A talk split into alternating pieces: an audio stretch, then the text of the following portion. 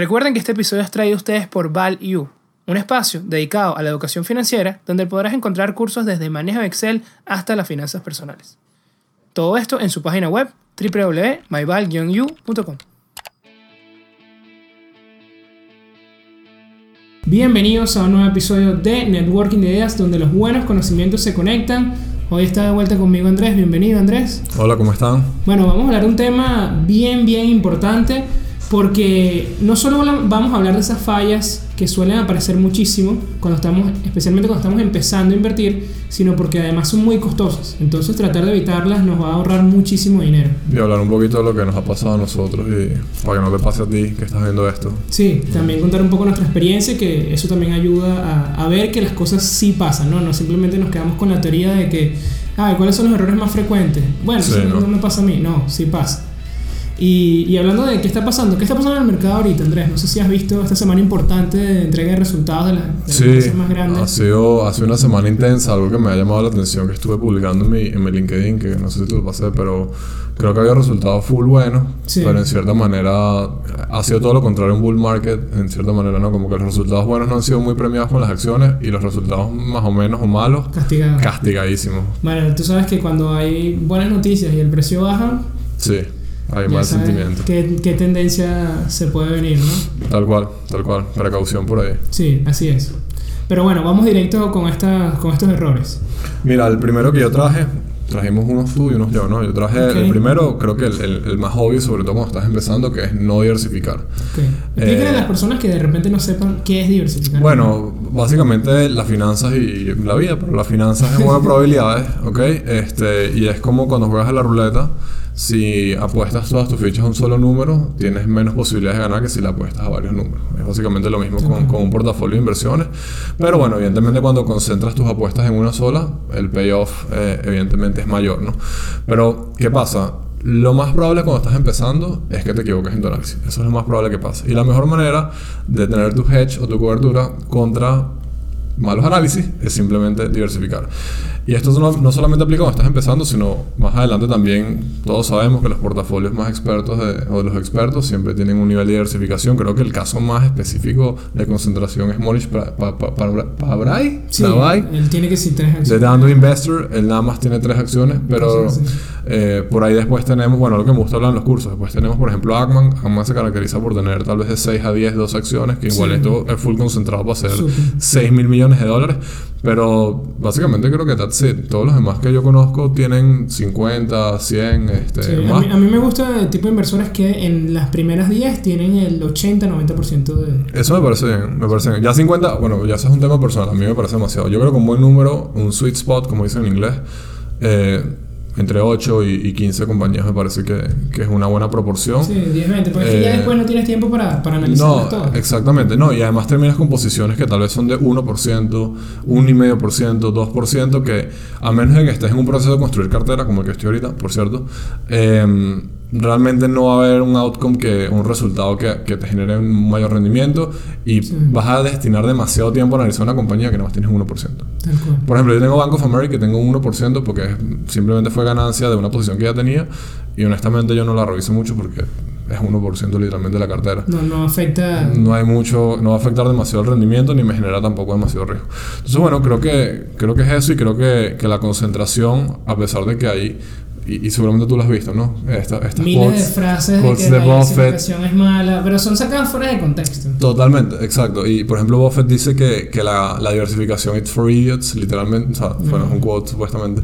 Él no tiene una eh, sola acción y nunca Y es mentira, no hay nada más diversificado que Berkshire Hathaway, porque tiene todo un complot de, de empresas, ¿no? Ojo, él, él, entra en esa parte de que dentro de las primeras 10 tiene, noche, bueno, Apple es 40% del portafolio. Que ha crecido a hacer eso. Eh, pero, pero bueno, yo, yo, sí creo que la, yo sí creo que la concentración en casos específicos es buena, pero tienes que tener un nivel de convicción demasiado alto. No, y tienes que tener, a juro, cierto nivel de diversificación. Tienes que tener un edge. Y, a juro, ok, concéntrate. No, no, claro, claro, obviamente. Pero, pero hablando de la concentración, porque sé que y yo también he tenido operaciones muy concentradas, he ganado mucho y he perdido mucho. Eh, y específicamente un caso que, el gana, que, que gané mucho, que fue en, aquí en la Bolsa de Caracas con Mercantil Servicios Financieros, hice como 270% en un año en, en dólares con una posición grande. Eh, es porque yo, o sea, yo estaba 100% seguro de lo que estaba haciendo. O sea, hiciste insider trading. Eh, no fue un insider trading, pero creo que fue un análisis que, que, yo sentía que tenía un gran edge en un mercado. Y el riesgo era muy bajo. Y el, y el, riesgo era muy bajo. Para mí el riesgo era muy bajo. O sea, eso es lo, es lo que tú dices. El, el, digamos que la concentración no venía tanto por lo que yo pensaba que podía ganar, sino venía más por el downside que yo sentía que no tenía. Exactamente. Pero bueno, también he perdido mucha plata por concentrar el portafolio y, y, creo que... Entonces, en conclusión con este punto, si estás empezando no compres una sola acción. No, jamás. E, e, ese, eso de ir eh, todo en uno, como dices tú, eso déjalo para el casino, para el póker, para... Yo creo que, yo creo que 15, 15 posiciones, máximo 5, 7, hasta 10% de una posición y además, eh, si estamos empezando también es importante tener, eh, tener una unas posiciones en, en, todo el mercado en general. Pues aprovechar estos ETF que son de bajo costo.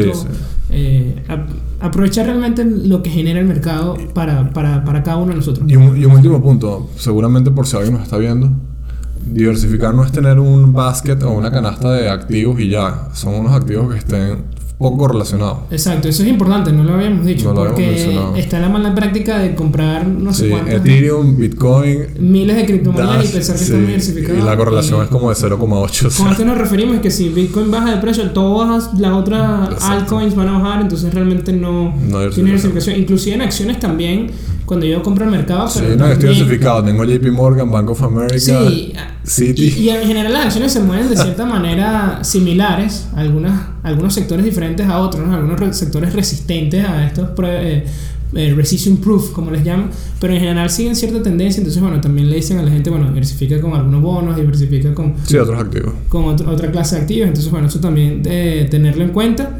Pero definitivamente un error es simplemente comprar una sola cosa. Y de paso poner todo tu capital que estás dispuesto a invertir en esa sola cosa. O sea, tu éxito va a depender simplemente de un activo. Estás prácticamente lanzando los dados y esperando que salga doble C. Estás lanzando los dados y estás esperando que salga doble C. Tienes que saber las probabilidades Y, eso va más allá del mercado. Si vas a emprender y vas a meter toda tu plata, la de tu familia, en tu solo negocio, también no está muy bien, ¿ok? Un riesgo alto. Eh, Elon Musk no le gustó eso. ok, seguimos. La número dos, no comprender en lo que invertimos. Y esto pasa mucho, a pesar de que eh, pueda parecer tonto, como que no, pero yo solo, obviamente yo no voy a meter dinero en lo que no conozco. Pero entonces sale una, una empresa con un nombre rimbombante, sale Roblox, sale Palantir, y yo sé de mucha gente que ha invertido en Palantir y no sabe ni lo que hace. Yo creo que la mitad de la gente no sabe lo que hace. Pero, pero simplemente tienen mucho marketing, son acciones con mucho marketing, más que la empresa en sí, o sea, la acción es más famosa que la empresa.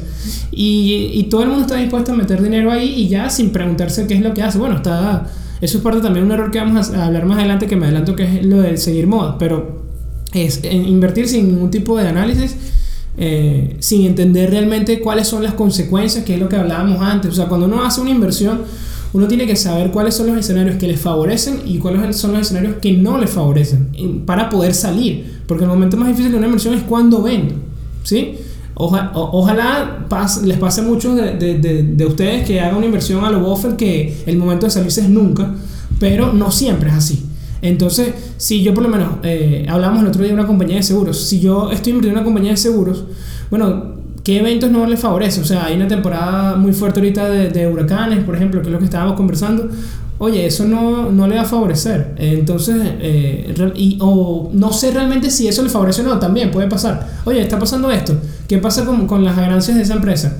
Ah, no sé. Ah, aprobaron una nueva ley de, con, con los seguros. Ah, eso es bueno o malo. Ay, no sé. Entonces, ¿qué haces invirtiendo en, en, ese sector? ¿Y ¿A ti te ha pasado, algunas has hecho esto? ¿Has invertido en algo que no, que no conoces, no entiendes? Al 100% sí. Sí, que, que, pienso que sé y realmente no. ¿En serio? Sí. ¿Con qué? Por lo menos la empresa de seguro eh, fue una de esas. O sea, no, no, cuando pasaban el tema de estas leyes y trataba de ver como que los inversionistas que estaban dentro del sector de seguros dicen, no, esto va a ser bueno, esto va a ser malo, no tenía ni idea de qué estaba pasando. Eso, eso tiene, tiene full sentido y, creo que algo que yo le digo a, a, mis estudiantes es que yo lo exagero, pero lo exagero para que ellos lo exageren porque tú nunca vas a conocer el 100% de la empresa. Sí, o sea, primero, ¿ok? Eh, segundo, así creas que lo, que lo haces, en verdad no lo estás haciendo, ¿ok? Entonces yo siempre les digo, trata de entender la empresa como si tú fueras el CEO de la empresa. Tipo, investiga todo lo que puedas investigar, si estás invirtiendo a largo plazo, evidentemente, toma tiempo, sí, este, es tedioso, sí, tienes que saber inglés, sí, también estás invirtiendo en Estados Unidos, Sí. pero mientras más sepas, siempre va a ser mejor. Yo creo que, que a diferencia como que del, del mercado como a nivel macro, que hay muchos eventos que en verdad yo siento que no agregan valor, yo creo que siempre saber algo de la empresa siempre te va a agregar valor porque te va a ayudar a identificar lo mismo que tú dices, oportunidades buenas para la empresa y también riesgos que tal vez no, no entiendes. Sí, vas a pasar por delante. Y te- Eh, ojo, también me pasó con otra, que esta fue una de las primeras empresas que, que, que compré, que fue una penny stock, de paso, o sea, Ok. d- triple error, que era como que el futuro para detectar armas eh, que no fueran detector de metal. Yo vi nada más un video en YouTube y yo dije, nada, tengo que invertir acá. No sabía ni quién era el CEO, no sabía quién eran los inversionistas detrás de eso, no sabía nada. Bueno, obviamente perdí como el 80% de, Obviamente. de... Menos mal, estaba apenas empezando y fue una porción de mi capital muy pequeña. Ok. Eh, y no fue un daño realmente, pero inclusive hasta el día de hoy la tengo para nada más recordarme esos errores. O sea, veo, Está bien. cuando a veces veo mi portafolio, veo, a pesar de que eso es menos del 1%, veo el menos 80% Wow. en rojo ahí y me recuerda, mira, cada vez que voy a cometer alguna estupidez similar o cometer el mismo error, mm, veo esa alarma y digo, ya va, vamos a pensar un poquito, cabeza fría, analizar otra vez y, y llevar los checklists, que es lo que hemos hablado antes también.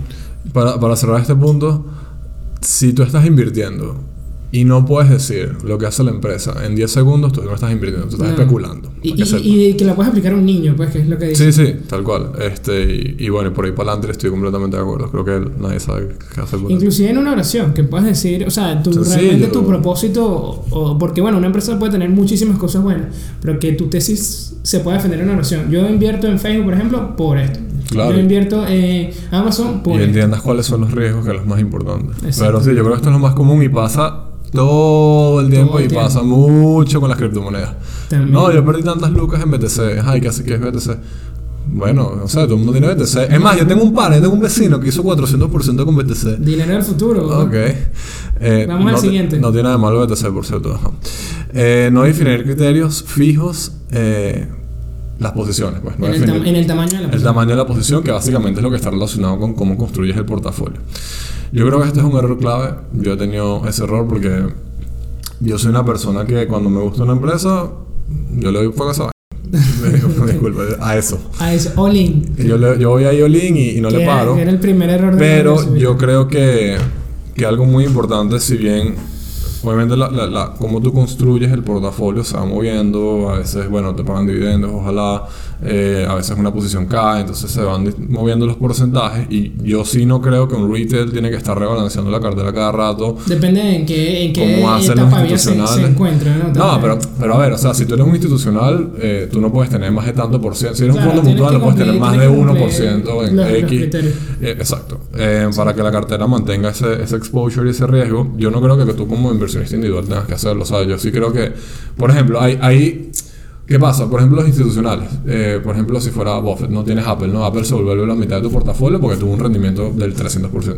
Normalmente los institucionales cortan esas ganancias, porque Claro. tienen que rebalancear. Tienes un criterio límite de, de, de exposición. Yo no le paro esa broma. O sea, si el día de mañana, ojalá Ivo es el 100% de la posición porque hizo 100x, brother, yo dejo eso correr si siento que la empresa sigue teniendo su fundamental. Exacto, vas a analizar la empresa y ver si la puedes seguir manteniendo. Exactamente. Y, y bueno, igualmente para abajo, yo voy viendo si la tesis cambió o no. Pero bueno, yo sí creo que es importante tener lo que yo llamo un plan de compras. O sea, si tú quieres a tener Palantir, quieres tener Roblox, quieres tener Spotify, quieres tener Bank of America, ok, pero antes de empezar a comprar, bueno, ¿cuál es el porcentaje que quieres tener en cada una? Y ve armándolo pelo a pelo y ve comprando poco a poco. Sí. Es mi recomendación. Ojo, aquí el tema también es que hay que entender que hay, un, que hay otro riesgo. O sea, el riesgo no es solo perder dinero, sino no hacer suficiente. Que es lo que tú Claro. hablabas. Esa posición del 1%, si tú hiciste un análisis muy, de- muy detallado, estuviste meses eh, estudiando todo lo posible por una empresa y al final solo metes un 1%, créeme que, y, y después ves un rendimiento brutal en esa posición, créeme que te va a hacer mucho daño, porque vas a sentir que no, no, no, no Sí, hice lo suficiente. Me, me pasó. Me E, pasó. e inclusive vas a a estar tentado a venderlo porque fue como que, ah, bueno, ya, ya, ya cometí el error, ya, ya no es suficiente. Entonces, lo más importante en este sentido es simplemente estandarizar. Es decir, llenar tus criterios y si tú vas a invertir en esta empresa, tienes que tener unos criterios también mínimos, así como los institucionales tienen un criterio de máximo. Mínimo. Es decir, no voy a meter menos de esto porque es que no, No vale la pena. No vale Sí. la pena. O sea, Sí. mis posiciones, si hice mi análisis y la empresa cumple todos los criterios, no debería tener por qué tener miedo si, si tengo una estrategia que, eh, Claro. bueno, ha probado, ha probado eh, ha, ha, probado que funciona, si tengo tiempo también de inversión y si además solamente estoy usando dinero que no debería ser mi dinero de, de, de, vida, ¿no? Para mantenerme. No debería frenarme por el miedo, ah, bueno, voy a ponerle menos. No. Hay que fijar eso, esos montos mínimos. Si cumple mis criterios y es una oportunidad, voy con la posición que, que, debo. No es que voy a meterle menos porque me entró miedo o porque no estoy seguro, no, entonces no, no invierto. Y hay un tema con eso, y ese es un buen punto que a mí me ha pasado. Me ha pasado que ¿Qué pasa? Bueno, yo no lo recomiendo. Yo recomiendo construir las posiciones al mínimo con dos entradas, tal vez tres, tal vez cuatro, ¿no? Claro. Pero inclusive esa posición, esa entrada, defínela, pues. Eso, exacto. Pero, ¿qué pasa? Por ejemplo, si entras en, quiero hacer una posición de un 4%, ¿no? Y entro con 1,5, un 4,5%, entro con 1,5. A veces pasa que apenas entras eso, ese, eso agarra un rally. Sí. Entonces, bueno, dan pelo de raya como que, bueno, me perdí ese upside, pero en verdad entrar escalonadamente es tremendo hedge para no perder plata. Sí, bueno, ha pasado y en verdad puede ser una molestia dependiendo de la magnitud del rally. Obviamente, si sube 100%, literalmente es. Bueno, conozco pocas que hayan subido 100% de un día a otro, pero, o sea, ¿qué puede pasar? Y de verdad que es molestia, pero a mí en verdad me gusta promediar al alza también. no solamente a la baja, sino también sentir que el precio también está de acuerdo con tu, con tu análisis. No, yo también, también, también, lo hago. No lo veo tan, tan mala, tan descabellado, ¿no? Al final el mercado, uno, y esto le ve a los nuevos inversionistas, un consejo, no es recomendación de inversión, es que muchas cosas que van a empezar a, a recibir información al principio eh, son de como contraintuitivos. Es decir, o sea, hay mucho de promedio a la baja, hay mucho de que tienes que ser paciente, que tienes que ser fuerte, que tienes que aguantar 30, 40% de, de, de caídas y seguir adelante. No, no, siempre es así, ¿ok? No, no vean como que ese es el, el deber ser, ¿ok? Sino, eh, como les digo, muchas cosas en el mercado las van a aprender y son no contra lógica, pero sí son contraintuitivas. Es decir, las cosas, como hablábamos, hemos hablado antes, las cosas que son baratas pueden ser aún más baratas y las cosas que son caras pueden ser aún más caras. No es tan fácil. Vamos con el cuarto error. Este es dejarte llevar por el instinto. Y bueno, el instinto, si tratamos de encontrar una definición aquí sin ponerlo filosófico, es simplemente su subconsciente procesando información rápida. inconsciente. Eh, perdón, exacto. Procesando información rápida. O sea, agarrar unas variables que agarra modelos anteriores que ya tú has hecho por lo menos ya yo sé qué tengo que, qué tengo que hacer si de repente la autopista estoy manejando y hay un hueco. Tengo que moverme y ah, por instinto simplemente me muevo un canal. Pero si nosotros estamos empezando a invertir, eh, esas señales que nos dicen invierte acá, ajá, pero ¿cuál es el modelo que está usando antes? ¿Tú has invertido antes? ¿Has invertido en una compañía así antes, en un sector, en acciones siquiera, en, en criptomonedas? Eh, si la respuesta es no, probablemente ese instinto, o si solamente tienes 5, 4, 3 años invirtiendo, ese instinto no siempre te va a dar las señales correctas. Entonces, eh, eso forma parte también el tema de, seguir emociones. ¿sí? Entonces, en, en, el mercado paga seguir reglas. Tener criterios fijos, como venimos hablando de posición, tener criterios de entrada, tener criterios de salida y seguir tus reglas, no sigues tus emociones. Lo que tú hablabas también en uno de los episodios anteriores de que el mercado te ha enseñado a cómo manejar el riesgo inclusive fuera de tu vida, como que tú a veces has sentido situaciones como que, ah, no, me tengo que ir, o no, esto no está bien, y oye, ya va, vamos a manejar el riesgo como se debe, ¿no? Ahí está pasando esto, ¿qué suelo hacer en estas situaciones? Sigo mis reglas, no me dejo llevar simplemente por emoción. No, es que si quieres emociones y quieres jugar con plata, anda por el casino. Yo sí. siempre lo digo así mismo, pues. Tal cual. bueno, vamos con la número 5. No, no mucho más que decir ahí, estoy completamente de acuerdo. Eh, bueno, la quinta, no reconocer cuando estás equivocado, aplica para inversión, aplica para trade, aplica para todo en la vida en general. Eh, la soberbia no paga bien en el mercado. Sí, ego. El orgullo y el ego no pagan bien en el mercado en ningún lado. Eh, sencillo, no está mal lo que siempre decimos, no está mal estar equivocado, lo que está mal es seguir estando equivocado, y quedarte equivocado eternamente. Si te equivocaste en tu tesis de inversión o el trade, coge tu pérdida y chao. La pregunta que, bueno, a, ver qué dices tú y porque es algo que me preguntan full. Bueno, ¿y cómo sé yo cuando me equivoqué invirtiendo, no? Cuando el precio cae 20%, cuando cae 90%, ¿cómo sé? ¿Qué dices tú? Cuando los fundamentales cambian, cuando esa tesis que tú tenías no se va a dar. Por lo menos volvemos a ese ejemplo de la empresa de seguros. Creo que estaba ganando 3 dólares por acción cuando empezamos a comprar en 2018, algo así. Y luego cayó como a un dólar. Y, o sea, no, no, había justificación de por qué había otras empresas de seguros ganando bien. Yo veía el sector y también empezaron a aparecer ciertos disruptores, aunque todavía son muy pequeños, como el caso de Lemonade, no sé si alguien la conoce. Sí, sí. Y, y, me, y me di cuenta que realmente mi tesis está equivocada. Simplemente, así de simple. No, no hay necesidad de que yo me quede esperando que, que el día de mañana cambie. Tal cual. Yo creo que esa es la respuesta. Cuando los fundamentales cambian a, a un nivel de que ya lo que tú pensabas que era. Me pasó con Billion, Meat también. Tenía acciones de Billion Meat. Porque primero que es una acción costosa. Cuando estaba comprando estaba en alrededor de los 6, 7 billones, millardos.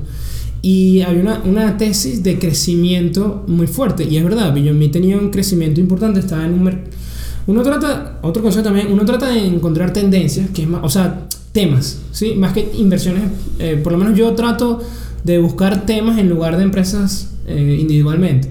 Eh, caso de Beyond está el tema de la, de la comida vegetariana, de la, de, la, de la carne basada en vegetal y toda esa transición de que era más sana, se discute que capaz no, pero sin duda iba a ser un tema importante en el futuro y precisamente en Estados Unidos. Y estaba muy costosa, pero estaba creciendo al 100%. Oye, después del COVID, eh, todo, todo empezó a disminuirse al punto que uno de los últimos resultados crecieron nada más al 8%. Y al, 8, al 8%. Del 100 al 8. Del 100 al 8. Y, y sin embargo todavía la valoración era 20 veces 20. No, no, no podía justificar. Y ya era el segundo, tercer, cuarto que se, se, se había mostrado esa reducción. De 100 a 8. claro, fue de 100 a... Claro, explicaron que fue por el tema COVID, no sé qué. Pero... Pero igual, no, no, no había justificativo. O sea, eso fue, estaba en los primeros dos cuartos, pero ya el tercer no había justificación. Así que simplemente yo decidí agarrar mi dinero e irme. Por suerte estaba en una pequeña ganancia, así que... Yo, yo, tengo, yo tengo un familiar que le mando saludos si está escuchando. Que, que le, está equivocado y le gusta estar equivocado. Y eso, eso, eso cuesta plata, para que sepa. que corten, no es cuestión de cortar las pérdidas. Yo no creo que es cuestión de cortar las pérdidas rápido. La palabra no es rápido, la palabra es cuándo es. Sí. O sea, cuando. O si puede ser rápido, mejor. Por lo menos, esta tendencia. Porque que no fuera brujo. Esta tendencia, yo me acuerdo un momento que hubo. Que, que Guillermín hizo un partnership eh, una, una, una, sociedad con, con, con, Pepsi para vender productos y la acción subió ese día 40%. Yo me acuerdo que estaba, yo compré algo así como en 110, 120, algo así, y la acción llegó a estar en 200, 240, algo así. Yo no vendí, yo pensé que ahorita es que empieza a verse, con tal terminé vendiendo en 140. ¿Me entiendes? Sí, sí, no, bueno, ya, ya es otro tema de cuando... Eh, por eso te digo que si de repente puedes identificar cierta tendencia antes, sí yo espero hasta el tercer cuarto, pero bueno, si de repente el segundo ya, ya puedes ver una clara de bueno, ¿cómo se dice en español? Deterioro. deterioro. Deterioro de los fundamentales, no. Sí, sí, yo creo que es eso. y que sea un problema terminal, porque a veces las empresas están solamente enfermas, que es lo que el value investor realmente busca, una empresa muy buena que esté pasando por una enfermedad. Eh, por eso su precio cayó, pero mira, simplemente es una gripe, vamos a comprarla ahorita y luego cuando esté buena y no simplemente que tenga una enfermedad terminal. No es que, ah, mira, está barato, pero mira, esa empresa está muerta. simplemente O, no, no, compraste una empresa con una gripe, compraste una empresa con una enfermedad terminal. ¿sí? Yo las veces que he vendido es porque. Lo, no, no tanto porque cambia los fundamentales, sino porque lo que creí que era no es. La tesis no se va a cumplir. ya. Ok, vamos con la número 6. No tener una estrategia de inversión. Entonces aquí les voy a dar estas preguntas, bueno, estos criterios que ustedes deberían saber. Primero, mi horizonte de inversión es cuánto tiempo voy a tener para invertir eh, en el mercado independientemente de cuál sea el activo. ¿Cuál es mi objetivo? ¿Por qué estoy invirtiendo? ¿Quiero retirarme antes? ¿Quiero pagar la universidad de mis hijos? Eh, ¿Quiero simplemente proteger mi capital? Y lo último, ¿cuál es mi tolerancia al riesgo? Si yo invierto una porción importante de acciones que se mueven mucho en, en criptomonedas y no duermo, eh, ¿realmente puedo invertir en ese tipo de cosas o no? ¿O me siento más cómodo invirtiendo en ETF de bajo costo o comprando al mercado y con poca exposición? ¿Y por qué estas preguntas y por qué estos criterios son importantes? Porque esto va a definir qué es lo que podemos comprar. No solamente es analizar una empresa o un tema, como les decía, sino es algo, porque hay veces que, y me ha pasado, y he conversado con personas, por lo menos el caso China, como que, no, pero es que va bajo una buena oportunidad. Yo le decía, sí, pero yo, yo no me siento cómodo teniendo empresas chinas. Y, y, esto fue antes de todo lo que ha pasado ahorita. Y la persona me decía, no, pero es que es, que es muy buena oportunidad. pero es que yo no lo, o sea, yo no la puedo comprar porque es que yo sé que después baja 10%. Me pasaba esto y iba a vender porque no me sentía cómodo. Entonces tiene que ver esa parte también, no solo la oportunidad, si no es parte de lo que ustedes sientan como. Y eso va a ser su estrategia. Eso va a decidir en qué activos voy a comprar. Si van a ser acciones, si van a ser cripto, qué tipo de acciones, si van a ser acciones con, con alto rendimiento en sus dividendos, si van a ser simplemente eh, ETF del mercado, etc. Entonces, bueno, tengan presente esas tres cosas siempre. Cuánto tiempo tienen para invertir, cuál es su objetivo, para qué están invirtiendo y cuál es su tolerancia al riesgo lo que siempre les digo y lo, lo publicaba en Twitter estos días, un portafolio, o sea, cuando tengan ya un portafolio, si están en esa etapa de construcción del portafolio, vean su portafolio cada, cuando lo vean cada cierto tiempo, no, espero que no vean simplemente una recolección de consejos o una recolección de cosas que vieron en internet, eh, ¿por qué tienes esto? Ah, no, bueno, esto me lo dijo Andrés, esta la saqué de Yahoo Finance, esta me la recomendó alguien en Twitter que es bien famoso y lo sigo. No, ya va, un portafolio tiene que tener clara esa estrategia que tú estás siguiendo. O sea, tú lo ves y tiene, es esto. Simplemente, ah, esto es, una, esto es un portafolio de, de dividendos. Claro, puede tener sus subvariedades, ¿no? Mini portafolios dentro, pero tiene que tener un criterio fijo. Sí, un porqué y, y eh, no mucho más cargado, creo que diste en el clavo con todo. Eh, no hay, o sea, las, mal, las malas la mala estrategia, por decirlo así, es la que no te deja dormir, la que produce rendimientos mediocres ajustados a riesgo eh, y la que te hace perder plata definitivamente, ¿no? Pero al final del día, por lo menos yo no invierto en ETF, ya lo hemos hablado un millón de veces, si te gusta invertir en ETF, te va bien, haces plata, Perfecto, si haces plata con criptomonedas y te va bien, perfecto. Y si entiendes lo que estás haciendo, perfecto. Las inversiones son algo netamente personal. Es así. Pero tienes que hacer algo que, que vaya acorde contigo, si no, las probabilidades de error se, multiplican. China, China, por ejemplo, yo tengo nada más 2%. Okay. China. Y me deja dormir tranquilo. 10% no me dejaría dormir tranquilo. Yo he estado tratando de como que analizar ahorita, viendo estas oportunidades. A mí me encanta cuando pasa algo que se lleva todo el mundo por igual, ¿sí me entiendes? Que fue lo que pasó ahorita con China. No todas las empresas chinas son igual y las están tratando todas igual, todas están siendo castigadas, los capitales están bueno, Las están tratando todas por igual, pero con distintos grados de. Bueno, claro, pero igual han caído muchísimo. Sí, sí, sí, claro. El, el ETF este KWEB, que es el de China Internet, está casi que a un tercio de lo que estaba en febrero, una cosa así, o por lo menos la mitad. Eh, entonces, bueno, ahí yo, yo veo que puede haber oportunidades en el sentido de que cuando todo se empieza a tratar por igual, no, no, no, se, no se hace una como que una, una excepción por ciertas empresas que en verdad son diferentes, ¿no? Que se están convirtiendo ya en empresas no son chinas, son empresas ya global. Bueno, pero eso, eso lo podemos discutir en otro episodio hablando de China. Es así. Y bueno, vamos con, la, con el último error eh, que vamos a discutir el día de hoy y es dejarte llevar por modas. Esto yo creo que ya lo hemos conversado eh, como por adelante, como les dije, y simplemente comprar algo porque... Eh, alguien te lo dice, porque eh, tiene un marketing muy fuerte, todo el mundo está con una acción, todo el mundo ha hecho dinero. Yo te voy a preguntar algo, Andrés, y esto, esto tienes que ser bastante honesto. Primero te voy a decir que 95% es lo que hemos estudiado más o menos. Esto es uno, fue un estudio en Latinoamérica, más que todo en Brasil. Eh, en Estados Unidos no hay números tan específicos. Bueno, está el número de que el 90% no vence el mercado de los profesionales, incluso gente que se dedica a esto. Pero en, en, en Brasil hicieron uno de los traders que era que 95% no generaba ingresos superiores a un salario mínimo. O sea, porque una cosa, ok, es hacer dinero, pero es hacer dinero consistente y bien. A pesar de que, bueno, vimos que el 95% pierde dinero, a pesar de que vemos que los profesionales 90% no vencen el mercado, yo te voy a preguntar si tú conoces a alguien, de todos tus amigos o de todos tus conocidos, que le vaya mal en la bolsa. ¿Tú conoces a alguien que le vaya mal en la bolsa? Sí. Sí, que lo diga. no lo dice. Exactamente. Exactamente. Entonces, a pesar de todo eso, uno no va a conocer a nadie que le vaya mal invirtiendo. Claro, claro. Entonces, dejarse llevar por consejos, por moda y eso, no es el camino. Por lo que les digo, 90, 90 de los profesionales ni siquiera ven al mercado y 95% de los traders pierde dinero. Entonces, comprar lo que tú no estás comprando y dejarse llevar por, por consejos, por recomendaciones, o por consejos no, disculpa, por recomendaciones eh, de inversión. estas recomendaciones que a nosotros nos encantan, que es compra tal cosa, no es recomendación de inversión. Ese tipo de recomendación. Yo, yo, creo que, y me disculpan, pero yo creo que comprar algo por moda es literalmente lo más estúpido que he escuchado en el mercado. Porque precisamente acabamos de hablar que las inversiones son algo personal, en lo cual tienes que hacer un análisis para que vaya acorde a lo que tú haces y comprarlo simplemente porque y así es como se pierde plata. Y así es como eh, tienen éxito las, estafas piramidales, porque todo el mundo está metido en el mismo. Mira, lo que, lo que tú, dijiste, lo que tú dijiste, eh, para, para, para, ir cerrando, típico, típico, y, y, seguramente lo has visto, todos sabemos de personas que, han ganado, personas que han ganado demasiada plata con Bitcoin o con criptomonedas pero yo no conozco a nadie que haya perdido. Bueno, de hecho conozco uno, pero es porque es un primo muy cercano, muy, muy cercano, no voy a decir quién es, pero bueno, perdió bastante dinero, ¿ok? En, en, el mercado y, obviamente es porque no sabía lo que estaba haciendo, porque vendió cuando cayó de 20 o 19 a 14, 13, cayó a 4 mil, ahorita llegó a 50 mil, 70 mil, y obviamente se estaba arrancando los pelos y diciendo...